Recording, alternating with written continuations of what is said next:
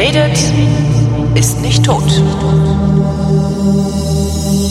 Willkommen zum Geschichtsunterricht der Koproduktion von Vrindt und DLF Nova, wie immer mit Matthias von Hellfeld. Hallo. Sei gegrüßt. Thema heute.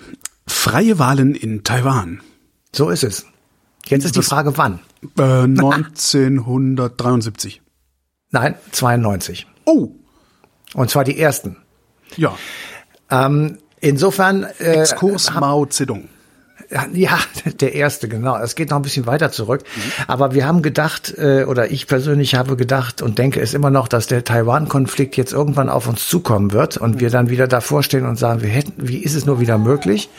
Und deswegen haben wir gedacht, wäre es vielleicht mal ganz schön zu erklären, warum die Chinesen eigentlich sagen, dass das äh, zu ihnen gehört und warum die Taiwanesen sagen, es ist ein eigenständiger Staat, wenn auch auf einer Insel. Und äh, um so ein bisschen so ähnlich äh, wie bei der Ukraine und den Russen muss man so ein bisschen zurückgucken, äh, wo eigentlich beide Auffassungen herkommen.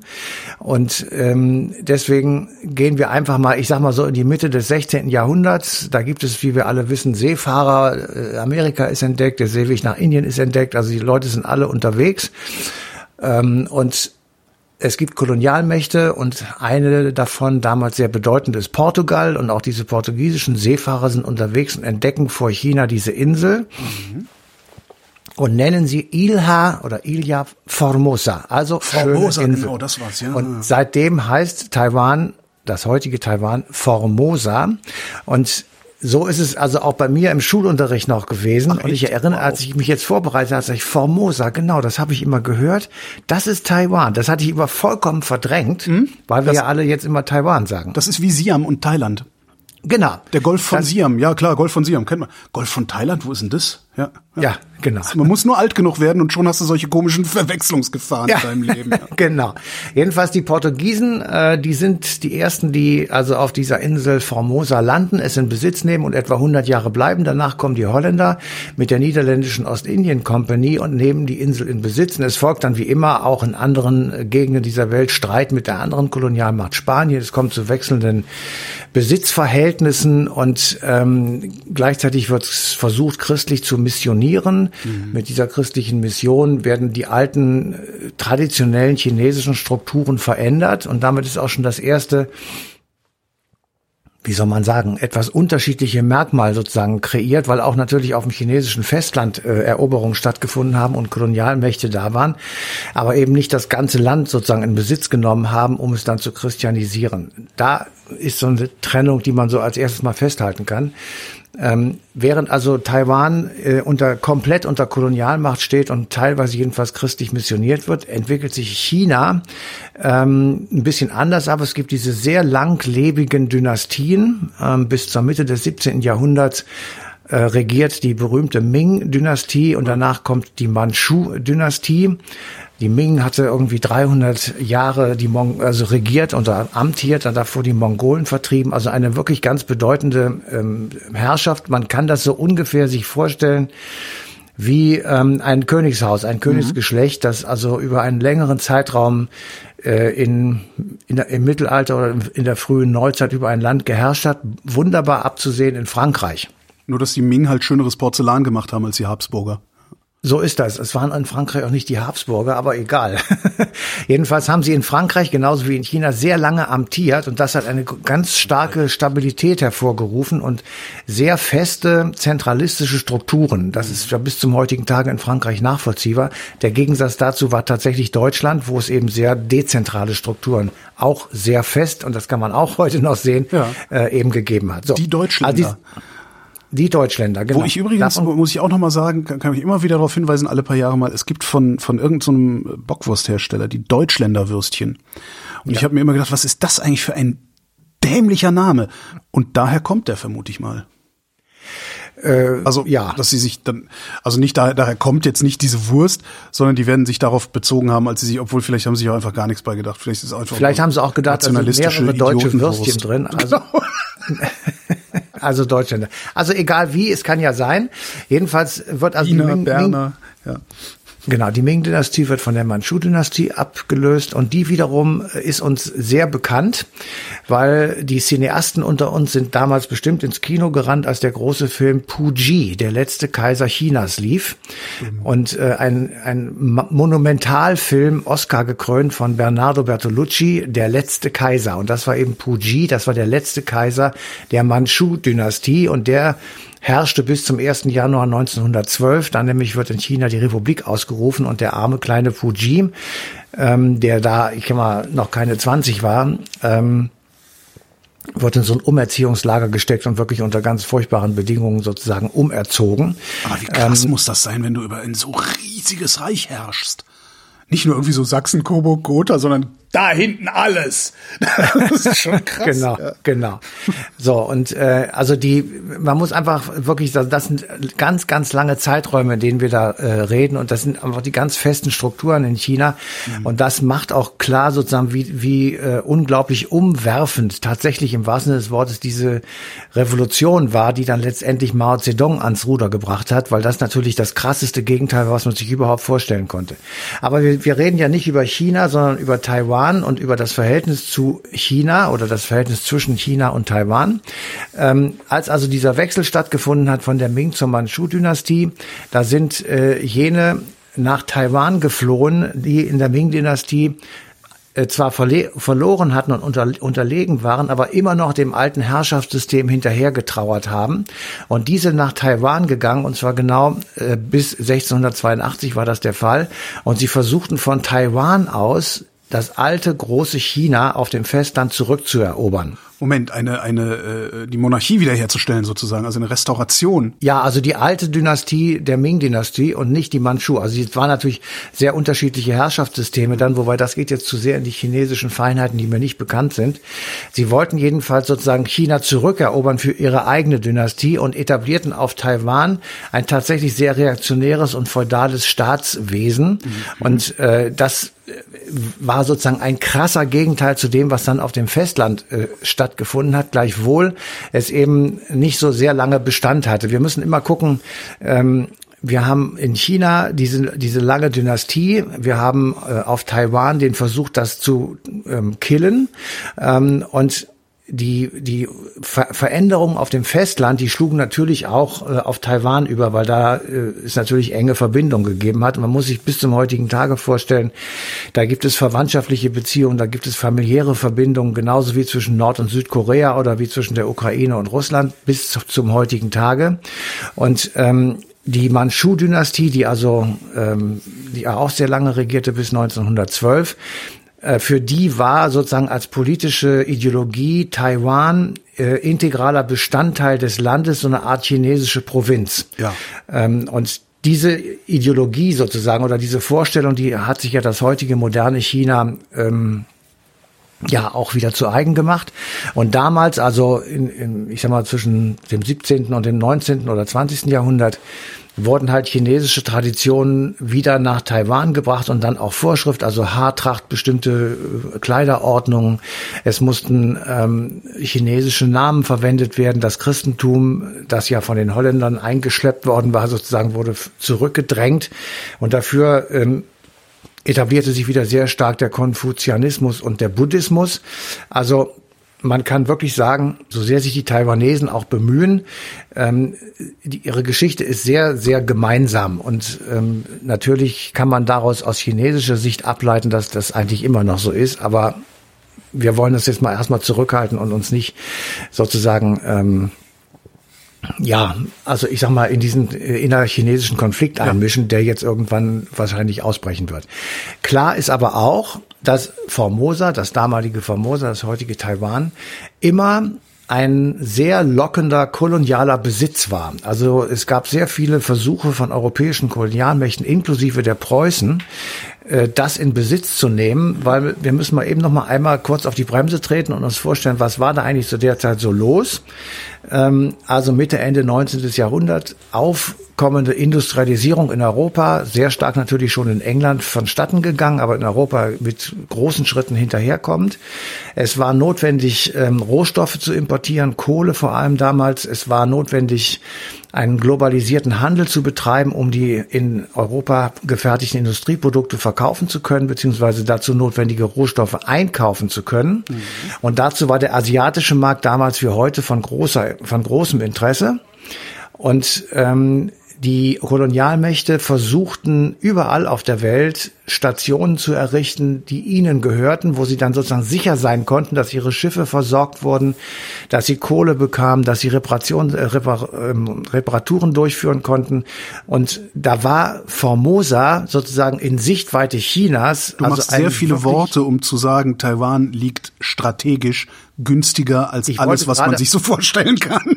Ja, ich wollte gerade darauf hinkommen, um zu erklären, warum das damals eben auch schon war. Ja, ja. Und dass auch um diesen, ich sag mal, um diesen kleinen Landfleck auch Kriege geführt ja. wurden. Und äh, weil immer sozusagen Japaner oder Amerikaner oder Franzosen oder Deutsche immer versucht haben, es aber nicht wirklich sozusagen in ihren damaligen Kolonialbesitz ähm, ich sag mal, zu integrieren, das gelang erst nach einem Krieg zwischen Japan und China. Der war 1894, 95 und endete mit einer chinesischen Niederlage und einem japanischen Sieg dementsprechend. Und die Japaner haben sich gesagt, dass das Schärfste, was wir machen können, ist, vor der Tür von China ja. diese Insel zu kapern und zur Kolonie, zur ersten Kolonie Japans zu machen. Und dann sind die darauf und haben diese Insel, ich sag mal, hochgepumpt, haben Ökonomie und Infrastruktur entwickelt, mhm. ähm, haben sich dann aber auch ähm, ziemlich daneben benommen. Das hat man ja häufiger gehört von Japanern, dass wenn sie irgendwo ja, wie die Axt ähm, als Kolonialmacht äh, aufgetreten sind, dass sie dann ziemlich brutal waren, äh, zu in Korea zum Beispiel. Und das ist da eben auch passiert. Also insofern ist dann äh, Taiwan als japanische Kolonie ähm, ja, sehr stark, ich sag mal, japanisch strukturiert worden. Mhm. Und dann machen wir mal einen kleinen Bruch, um dann so ein bisschen auch auf die heutige Zeit zu kommen. Ähm, 1949 gewinnt Mao Zedong äh, endgültig sozusagen die chinesische Revolution. Er ruft die Republik aus. Äh, die Gegenspieler äh, von Maos Armee waren die Kämpfer der Kuomintang. Mhm. Äh, Kuomintang wurden angeführt von Chiang Kai-shek. Das ist vielleicht ein Name, den noch der eine oder andere kennt. Das war halt ein Militärführer, ein General, ein sehr erfolgreicher General, der die Kuomintang-Kämpfer anführte gegen Mao Zedongs Truppen. Allerdings er verlor diesen Kampf und um nun dem Schwert der Chinesen zu entgehen, ist er mit seinen Kämpfern nach Taiwan geflüchtet und hat dort die Republik China ausgerufen. Mhm. Das war der Gegensatz zur Volksrepublik China, die eben Mao Zedong ausgerufen hat. Insofern entstanden nach dem Ende der chinesischen Revolution zwei sich als eigenständige Staaten gerierende Chinas, eine Republik China und eine Volksrepublik China. Und wenn ich das richtig verstanden habe, ist das das äh, Brisante oder der Knackpunkt an, an dieser Stelle, dass zu diesem Zeitpunkt Taiwan noch japanisch war sozusagen. Äh, nein, das war also, schon vorbei. Nach dem Zweiten Weltkrieg, Japan okay. hat ja den Krieg verloren und musste alle Kolonien abgeben. Das heißt, ähm, also, Taiwan gehörte zu, also Formosa gehörte zu China, formal auch? Formal gehörte es zu China. Es ist übrigens immer noch so. Also wir wollen jetzt mal der Sache Klarheit geben. Es ist nicht so, dass Taiwan anerkannter Staat ist, sondern das ist ganz richtig. im Gegenteil. Ja. ja, die meisten Staaten dieser Welt akzeptieren die Ein-China-Politik und die bedeutet, es gibt kein eigenständiges Taiwan. Ja gut, weil sie Angst vor China haben. Ja. Egal warum, es ja. ist so. Ja. So, ähm, jetzt, äh, also Chiang Kai-shek flieht mit seinen Kämpfern nach Taiwan und wenn du auf so eine Insel mit, ich sag mal, mehr als einer Million ähm, ausgerüsteter Militärs kommst, dann hast du was zu sagen und so ist es auch. Das heißt, die Kuomintang, also die Nationalisten, die waren also diejenigen, die auf äh, Taiwan geherrscht haben, die das Ganze strukturiert haben und die die Parole ausgegeben haben, äh, das Festland China zurückzuerobern. Das heißt, die beiden eigentlichen Gegner des Bürgerkriegs, die führten diesen Krieg ideologisch mhm. nach dem Ende des Bürgerkriegs weiter. Mhm. Der eine saß nämlich Mao Zedong in Peking und der andere, nämlich Chiang Kai-shek, saß auf Taiwan und beide äh, führten einen erbitterten verbalen Krieg sozusagen um die Vorherrschaft des Gesamtchina. Das ist jetzt ein bisschen bei uns außen vor geblieben, aber mhm. auch damals also auch äh, während des Kalten Krieges, der ja nach dem Zweiten Weltkrieg begann, war der Konflikt zwischen Taiwan und China sehr, sehr präsent. Ja. Das heißt, ähm, wenn Taiwan heute einen solchen Minderwertigkeitskomplex hätte wie China, würde wahrscheinlich Taiwan die ganze Zeit mit dem Säbel rasseln und nicht China die ganze Zeit mit dem Säbel rasseln. Ja, das, da ist, ja, mit dem Minderwertigkeitskomplex, das ist genauso wie mit Russland, da ist natürlich was dran. Ähm, ob China jetzt wirklich einen Minderwertigkeitskomplex hat, weiß ich nicht. Ich glaube ehrlich gesagt, dass äh, der jetzige Staatspräsident äh, so eine Art ideologische Parole ausgegeben hat, weil er sich einfach unsterblich machen will neben Mao Zedong. Ja, und, ähm, und er hat innenpolitisch einfach so heftige Probleme, dass er sich ein außenpolitisches ja, Problem suchen muss, um seine Bevölkerung äh, hinter sich zu Ja, das, das mag sein, aber ähm, ja, das spielt ja immer, das ist ja auch bei, bei Putin so, das ja. spielt immer mit einer Rolle, aber ob die jetzt wirklich so Minderwertigkeitskomplex haben, das wage ich irgendwie, ehrlich gesagt nicht zu beurteilen. Das es klingt ich, halt so, ne? Also das ja, ewige Gerede von der Größe, wie, wie, groß alle. Ich denke mal, wer, wer, das macht eigentlich nur, wer nötig hat. Irgendwie. Ja, aber, aber ich, der, der, aber ja, aber das ist etwas anderes. Die Russen klagen immer, dass sie infiltriert werden, dass sie infiltriert werden, dass sie äh, angegriffen werden, dass man ihnen das Schwarze unterm Fingernagel nicht gönnt, ja. dass sie die, das letzte Rad am Wagen sind. Das ist alles Käse und stimmt auch überhaupt alles gar nicht. Aber trotzdem jammern sie herum und äh, deswegen äh, sind sie auch bereit zu leiden, weil sie ja so unterdrückt werden. Ja. Das ist alles Scheiße, Entschuldigung. Das stimmt, die Chinesen, Aber, die jammern nicht so, ja, das stimmt. Ja, und äh, das haben sie auch nicht nötig, ehrlich gesagt. Also ja. warum sollen sie eigentlich jammern? Also die, die Frage ist aber, unser, unser Scheinwerfer geht eher so nach Taiwan und nicht nach Peking. Ja, ja. Ähm, der Chiang Kai-shek, der geht also nach dem Ende des Bürgerkriegs nach Taiwan. Er lebt bis 1975, dann hat er das Land bis dahin als Präsident angeführt. Danach kommt sein Sohn, aber der ist nicht sehr erfolgreich. Ähm, und er hat dieses Land tatsächlich gewaltigst umgekrempelt. Ja, also Taiwan war bis zum Ende des Krieges, also bis sagen wir 1950, ein, ein relativ ärmlicher äh, Agrarstaat. Da gab es kaum Bildungsinstitutionen, es gab fast keine industrielle Produktion. Und in der Zeit bis 1975, 76 bis 80, so um die Dreh herum, hat ja dieses Land tatsächlich zu einem modernen Industriestaat weiterentwickelt, mhm. der Wissenschaftler und Intellektuelle aus China und anderswo anzog, weil nämlich während China wirklich große Probleme hatte und mit diesen komischen Projekten von Mao Zedong sich im Grunde genommen gegenseitig abgeschlachtet hat und mit sich selbst beschäftigt war, ähm, hat er, also hat Chiang Kai-shek und diese äh, Kuomintang-Truppe äh, dafür gesorgt, dass eben Taiwan sich völlig anders entwickelt und alte Eliten oder starke und, und gebildete Eliten aus Festlandchina, die von Mao Zedong und dem Kommunismus enttäuscht waren, äh, nach Taiwan gegangen sind. Mhm. Natürlich sind auch welche gegangen, die also als Landesverräter in China angeschwärzt worden sind. Die sind auch nach Taiwan gegangen. Klar.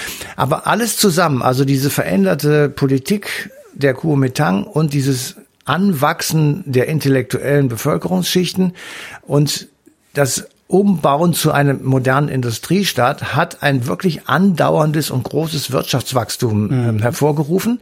Und jetzt ist diese kleine Insel eine der großen Industrienationen, kann man fast sagen. Und in der Chipproduktion, äh, da muss man einfach sagen, ohne die geht es nicht. Da sind sie jetzt mittlerweile wirklich führend und ja. insofern äh, kommt daher, und das ist jetzt der Punkt, weswegen sich dann auch etwas entwickelt hat, haben die Menschen das Gefühl, dass es ihnen auf Taiwan, auf dieser kleinen Insel, sehr viel besser geht, wenn sie alleine bleiben, als wenn sie unter dem Dach der großen Volksrepublik China äh, laufen. Das kann man ja auch in Hongkong nachgucken. Ja. Ähm, insofern ist das, was Sie da jetzt versuchen. Ja, zumindest kann, vor allen Dingen kann man in Hongkong auch sehen, was passiert, wenn man sich auf chinesische Versprechen verlässt. Nicht? Auch das. Ähm, Im Übrigen gibt es noch eine, eine wirklich, äh, wie ich finde, dann auch schon eine Fuß, eine Randnote der Geschichte. Die Kuomintang, also die, die Truppen von Chiang Kai-shek, die haben immer, ja, immer gesagt, wir möchten eine Wiedervereinigung mit China. Ja. Und heute sagt China, wir möchten eine Wiedervereinigung mit Taiwan und jetzt ist Taiwan dagegen. Also das ist schon wirklich ähm, eine, eine sehr erstaunliche Angelegenheit. Und bevor wir jetzt sozusagen in die totale Lobhudelei auf Taiwan ausbrechen, bis 1992 hat es in Taiwan keine freien, geheimen, gleichen Wahlen gegeben. Es hat keine in dem Sinne liberale Politik gegeben, gleichwohl das Land liberalisiert und demokratisiert worden war. Aber es war jetzt nicht so, ich sag mal, im Sinne von einer westlichen Demokratie offen und frei und tolerant und gleich oder so. Das, das war es nicht. Seit 1992 ist man da auf dem Wege dahin. Äh, und da und haben die dann auch erst aufgehört, äh, von der Wiedervereinigung zu reden, weil ich finde halt, die Kuomintang waren ja auch eine autokratische äh, Absolut. Veranstaltung. Und natürlich ist der eine Autokrat mit dem anderen Autokrat, das ist dem dann eben auch egal, mit wem ja. er Autokratie macht. Ne? Ja, ja. Also von daher also, kann ich das mit der Wiedervereinigung mit China ganz gut verstehen sogar noch. Diese Ja, weil, weil die Kuomintang als Ideologie gesagt haben, wir haben zwar verloren, aber das ist noch lange kein Grund, dieses Land zu teilen. Ja. Und insofern, da wir von uns glauben, die besseren Chinesen zu sein, streben wir die Vereinigung an und übernehmen dann wieder die Gesamtverantwortung für das große China auf dem Festland und das kleine China ähm, auf Formosa beziehungsweise Taiwan. Mhm. Also das kann man, das kann man schon verstehen, aber ähm, heute sind die Vorzeichen wirklich total umgekehrt und natürlich ist Taiwan ein, ich sag mal auch ökonomisch verlockender kleiner Staat ja. äh, oder eine kleine Insel, weil wenn du das sozusagen in dein Bruttosozialprodukt integrieren kannst als China, dann wirst du das merken, weil einfach natürlich äh, klar. Und insofern äh, verstehe ich jetzt durchaus, dass die Taiwanesen sagen, nein, ich, wir möchten lieber alleine bleiben. Aber die Frage und die ist für mich immer noch nicht geklärt. Gibt es tatsächlich so etwas wie eine taiwanesische Identität? Oder gibt es eigentlich überhaupt eine Identität von Völkern, die sich gegenseitig dadurch dann eben voneinander abgrenzen? Oder ist es nicht einfach so, dass Menschen eine kulturelle Identität haben zu einem Ort, zu einer Region oder von mir aus auch zu einem Land, in dem sie leben, das aber nicht sozusagen auf den Staat, in dem sie leben, übertragbar ist. Also, weil jetzt reden alle davon, dass Taiwan seine Identität behalten will und das böse China äh, diese Identität möglicherweise zerstören würde. Die Frage naja, ist, gibt es das? Naja, die, also das, das erste Merkmal einer taiwanesischen Identität ist die Freiheit ja, ich jetzt mal sagen. Ne? Und die hast du halt nicht, wenn du unter Chinas äh, Fucht Ja, das, das sagst du. Ähm, die Frage ist, ob nicht der Chinese, der irgendwo auf dem Land lebt, äh, mittlerweile sich auch sehr frei fühlt, weil die chinesische KP äh, viel für ihn tut oder, oder so. Also das, die Frage Nein, ist, ist, einfach, das ist, ja das ist persönlich, das verstehe genau. ich, das ist auch richtig. Genau, aber, aber nicht, es, geht ja, es geht ja darum, es geht ja darum, eine ganze, äh, einen ganzen Landstrich zu beschreiben. Und wenn du einen ganzen Landstrich äh, unter unter unter bestimmte Überschriften oder Themen subsumieren willst, dann ist es auf jeden Fall die Freiheit, was Taiwan von China unterscheidet. Und ja, es ist die Frage, ob das Identität ist, aber ja, das ist, ist halt, wirklich, das, ist, das ist tatsächlich die Frage, ob das, ob das identitär genau. ist, also ob frei identitär ja. wirkt. Ähm, ja, aber genau. das ist doch, glaube ich, auch das, was die, was, was Taiwan nicht verlieren will. Also da geht es doch nicht um Identität, oder? Also, naja, es geht schon darum, dass natürlich äh, für die, für den Menschen auf Taiwan seine Identität dadurch hergestellt ist, dass er sich eben frei fühlt, dass er machen kann, was er will, dass er reisen kann, wohin er will. Genau. Und dass er einem Beruf nachgehen kann, den er, den er mag und für den er brennt und so weiter. Das sind alles Sachen, die aber eben auf der persönlichen Ebene sind. Und das, wir haben, wir werden darüber ganz spannend diskutieren, weil ähm, ich das auch tatsächlich immer schwierig finde. Was ist eigentlich eine deutsche Identität? Was, was ist das eigentlich? Ich glaube nicht, dass wir zwei oder die uns jetzt zuhören, äh, die gleichen Vorstellungen einer deutschen Kultur haben, was möglicherweise eine gemeinsame Identität herausbringen könnte. Natürlich Na, sind wir alle Demokraten. Naja, aber das ist ja nicht unbedingt eine deutsche Kultur, demokratisch zu sein. Nee, nee, ich sag nur, also das, äh, wahrscheinlich ist die Identität, wahrscheinlich ist es vollkommen sinnlos, eine Identität über über Identität sprechen zu wollen oder Identität äh, auf eine Population übertragen zu wollen. Also das das das erscheint mir immer wieder. Ja, das müßig. Ja, also also weil klar, ja, wir sind beide müßig, Republikaner, genau. wir sind beide Kölner, nee, du bist ja nicht mal Kölner, aber quasi. Ja. Und alleine da, wo du in Köln wohnst und ich nicht mehr, ich da aber geboren bin und du nicht, äh, und wir beide Kölner sind, weil wir die, ne, ja, da funktioniert das ja schon nicht mehr. Ja, ja genau. Ja. ja, jedenfalls ähm, der Konflikt mit Taiwan, der wird spannend und ähm, hoffentlich bleibt er friedlich. Matthias von Hellfeld, vielen Dank. Sehr gerne. Und euch vielen Dank für die Aufmerksamkeit. Die passende Ausgabe Eine Stunde History, die läuft am 19.12. auf DLF Nova und das ist dann auch da, wo Matthias gerade gesagt hat, wir werden eine spannende Diskussion haben.